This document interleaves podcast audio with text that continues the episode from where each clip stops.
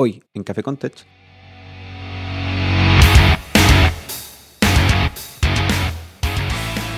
Continuamos con el ciclo de programación funcional y revisamos qué es una función pura. Bienvenido a Café con Tech, en donde te cuento de tips, tricks, noticias y otros temas del mundo del desarrollo de software durante tu coffee break. Si eres nuevo aquí, considera suscribirte. Y si te gusta este show, puedes apoyarme invitando un café en el sitio buymeacoffee.com slash café con tech. Esta es la tercera parte del ciclo de programación funcional y JavaScript. En el episodio anterior revisamos el concepto de inmutabilidad y qué ofrece JavaScript para lograrlo. Hoy revisamos otro aspecto de la programación funcional, funciones puras y composición de funciones. ¿Qué es una función pura? Una función pura es una función cuyo valor de retorno es solo determinado por los argumentos utilizados, sin tener efectos secundarios observables.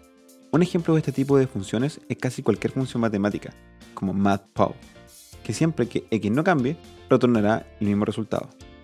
El proceso de cálculo no cambia el argumento x, no escribe un archivo o accede a la red, es decir, sin efectos secundarios.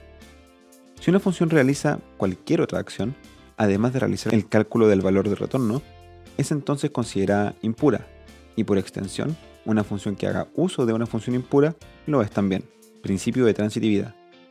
Una función pura es un bloque de código simple y reutilizable, al que se le atribuyen varias propiedades beneficiosas para tu proceso de desarrollo de software y son parte fundacional de la programación funcional.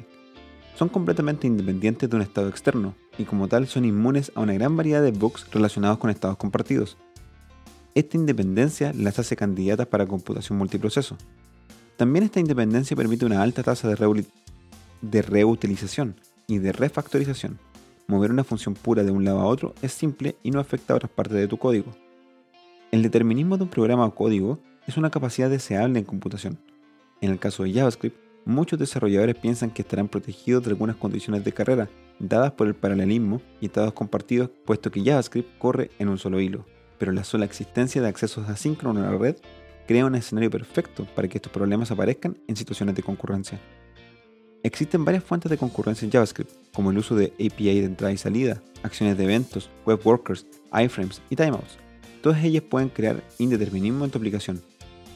Recuerda, una función es pura solo si, dado los mismos valores de entrada, siempre retorna el mismo resultado, lo que deja fuera muchas funciones como random o date.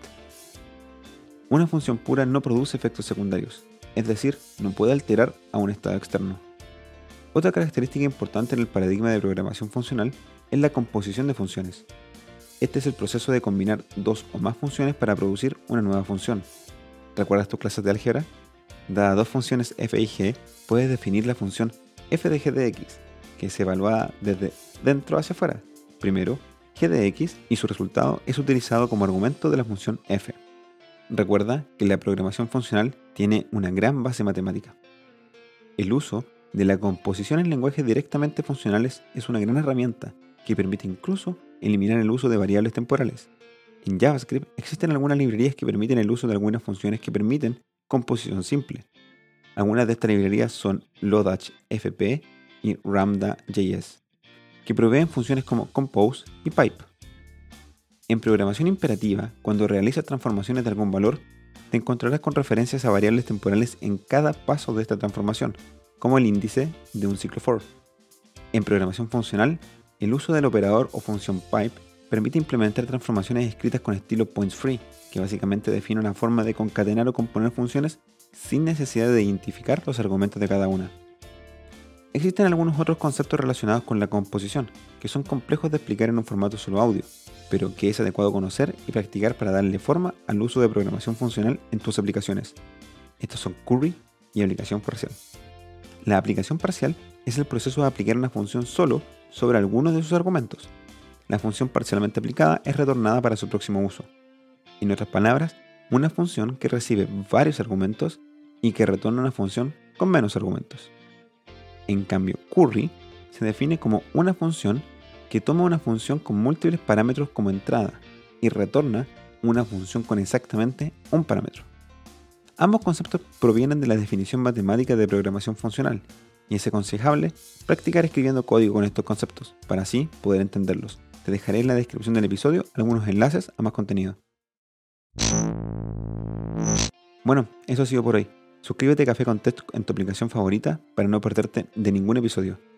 Y si tienes algún tópico o pregunta que te gustaría mencionar, por favor, escríbeme en Twitter o Instagram a arroba café-contech o el email cafécontechpodcast.com. También puedes dejar un mensaje de voz y aparecer en el episodio. Visita speakpipe.com slash cafécontech. Y recuerda que tienes un 10% de descuento utilizando el código cafécontech en primates.café. Gracias por escuchar y sigue desarrollando.